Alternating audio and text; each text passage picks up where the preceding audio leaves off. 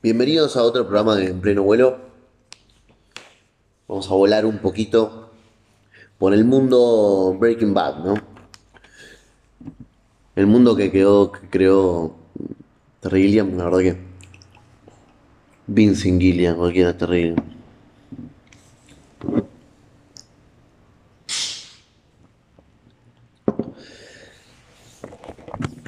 Este mundo que sucede en Albuquerque, no sé si está bien pronunciado, Albuquerque, Nuevo México, hacia el sur de los Estados Unidos, eh, con esta historia de Heisenberg, ¿no? El legendario Heisenberg.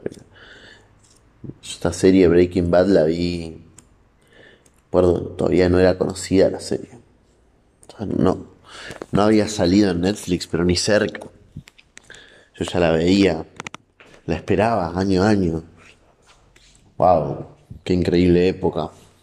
Recuerdo que antes de eso ya la daban de hecho en AXN y no la conocía nadie tampoco antes de que yo la vea, que fue mucho antes que se vuelva conocida. Y, y la verdad que, wow, increíble serie. Ahora intenté ver de vuelta algunos capítulos en Netflix, pero creo que no es lo mismo ya directamente verlo en Netflix. Creo que lo lindo de esa época era, bueno, esperar a que se estrene el capítulo, verlo en un, en un, en un servidor pirata, en internet. Era el mismo procedimiento que hacía cuando veía The Walking Dead en esas épocas, ¿no? Que empezaba a salir todo este tema de la piratería rápida, de ver los servidores, a ver cuál, cuál salía. Me acuerdo que salían los domingos a la noche, ya a la- a el capítulo salía en Estados Unidos a las 10 de la noche y, en español con subtítulos estaba tipo 1 2 de la mañana. Nos juntábamos con una amiga a ver el capítulo de Walking Dead, ni bien se estrenaba. Y con unos pares más también a veces, viste, gente que capaz no le interesaba el capítulo, porque está, como nosotros nos juntábamos el capítulo, también ranchábamos, entonces nos tomamos un fernet, estábamos ahí pasándola bien directamente, y se sumaban algunos, era, era esa magia. Ahora como que Netflix, viste, está como todo ahí, qué sé yo. Eh, para mí no es lo mismo haber visto The Walking Dead eh, así, como intentando ver el capítulo pirata lo más rápido posible porque recién se había estrenado, a ya tener como todo The Walking Dead subido en Netflix y cuando querés, digamos. Creo que esa, esa es la diferencia ahora dentro del pequeño mundo de las series muy específico de, esa pequeña diferencia, pequeña gran diferencia entre ya tener todo subido e ir esperando capítulo a capítulo que se estrene, ¿no? Eh, creo que es interesante eso. Por ejemplo, La Casa de Papel me pasó. Casa de Papel la subieron la tercera temporada. Prum, me la vi toda seguida y después quedé como... eh. En cambio, si hubiera visto una semana, después esperaba otra semana, ver el capítulo, y esperaba otra semana, ver el capítulo, y así, y creo que es como más... Si bien es como sufrís en eso, pero creo que en realidad lo que siento es nostalgia de, de ese tiempo pasado. Pero como dice el flaco Spinetta, mañana es mejor. Dentro de este mundo Breaking Bad, encontramos esta gran serie, Better Call Saul.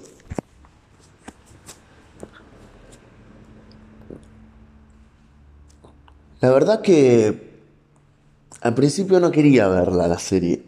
Sentí como rechazo al principio. Yo al venir de ser fanático de Breaking Bad, digo, estaba como subido un pony de no, no, no, Breaking Bad es Breaking Bad, la van a cagar con Better Call Saul, Better Call es, eh, debe ser una berreteada, eh, me gusta cómo actúa el actor de, de, de Saul Goodman, pero no sé si se van con la serie el solo. Todo tipo de prejuicios en realidad que no son más que eso. Prejuicios. Porque no había visto la serie.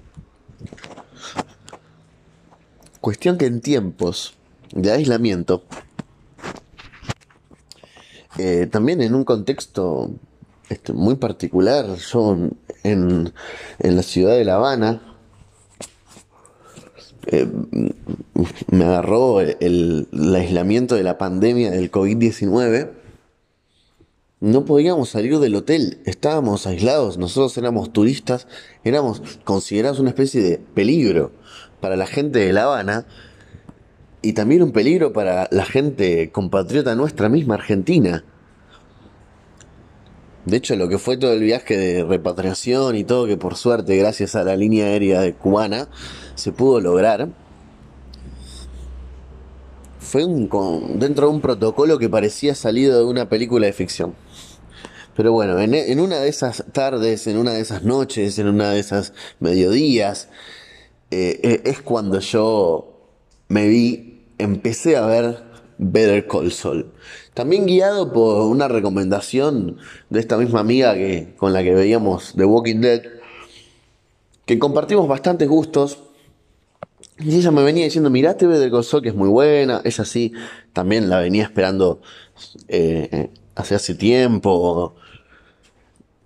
Y, bueno, me dejé guiar por esa recomendación, la recordé, la busqué, me fijé que estaba en Netflix y la vi. En ese sentido, aguante Netflix porque eh, bien ahí, que me las pude descargar y me las pude ver. Muy buena ver Sol. La primera temporada me gustó. Eh, me parece como, estos avatares este personaje nuevo, en realidad, que es eh, de James McGill, que es el mismo del Call Sol, pero llamado de otra manera, como su pasado, y bastante pasado. Los avatares, eh, así de, cómo hace para zafar, siempre por un lado, por el otro, después eh, y como que eh, pasaban las temporadas, pasó la 1, pasó la 2, empezó a verse más el fuerte lazo de, tensión entre los hermanos, empezó a verse también más fuerte el personaje de Kim, de Kim Wexler. Y después ya empezó a tergiversarse un poco más la cuestión y a volverse más rica para mí la serie que es a partir de la tercera temporada. Claramente ahí se empieza a poner más, más, picante, empieza a aparecer el personaje de Gus Fring, eh, se empieza a inclinar más también la historia hacia el personaje eh, de Mike. Eh, no me acuerdo cómo es el apellido, es re difícil. El personaje de Mike como que balanza la serie también hacia él dentro de un protagónico. Como ya la serie no es solamente Saul Goodman, ya la serie es la historia de James McGill, que se vuelve Saul Goodman, la historia de Kim Wexler, eh, la historia de, de, de, eh, eh, de, Chuck, el hermano de, el hermano de, de Saul Goodman. Y la historia aparte de Mike, que también es muy rica la historia y muy complicada, o sea, empieza a sostenerse dentro de varias columnas la serie y ahí empieza a hacerse más rica y ahí empieza a desarrollarse realmente más profunda eh, hasta ahora que eh, termina la quinta temporada y tengo ganas de ver la sexta, o sea, la verdad que viene muy bien este, Breaking Bad creo que tiene solamente cinco temporadas, si no me equivoco. Y si Better Call saca una sexta, eh, claramente ya lo va a superar en temporadas. Y creo que en calidad están casi a la par. Diría que están a la par en calidad, es cierto. Pero lo que sucedió fue que antes hubo un fenómeno diferente que sustentó que exista. Entonces eso quizás la pone, si tenemos que hablar jerárquicamente, por debajo. Pero ah, en este programa no, sirve, la verdad, el tema de lo jerárquico, ¿viste? Esto es arte, no es deporte. Y, realmente yo creo que eh, uno tiene que medirlo según lo que siente por, por eso que ve. Entonces, ¿qué sentís? Lo que siento yo es que ahora, en este momento de mi vida, me gusta más Better Call Saul que Breaking Bad. Ahora, si le preguntás al pibe que yo era hace 5 o 6 años, y capaz el Call Sol le pareció una paja, ¿entendés? Pero bueno, por eso también tiene que ver con el, con el tema de maduración, y es interesante que sea un spin-off. Porque todos los pibes que vieron hace 5 o 6 años Breaking Bad, quizás le pase lo mismo que a mí. Ahora le, esté gustando ver el Sol y estén esperando la nueva temporada. También hay, fanáticos eh, que son totalmente eh, reacios a eh, ver el Cold Soul. Dicen, no, no, Breaking Bad es Breaking Bad, eh, no hagan boludeces. Bueno, yo estoy también con, con la gente conservadora de algunas cosas, pero me parece que en este caso la idea de hacer Better Call Saul fue fantástica eh, el actor principal realmente la sostuvo muy bien. Mike la sostuvo muy bien. Gus Fring aparece, es impresionante. Salamanca aparece, digo, varios personajes grosos que te hubiera gustado seguir viendo en Breaking Bad. Tenés el placer de verlos muy bien, eh, con un muy buen guion sustentado por una muy buena estética en Better Call Saul.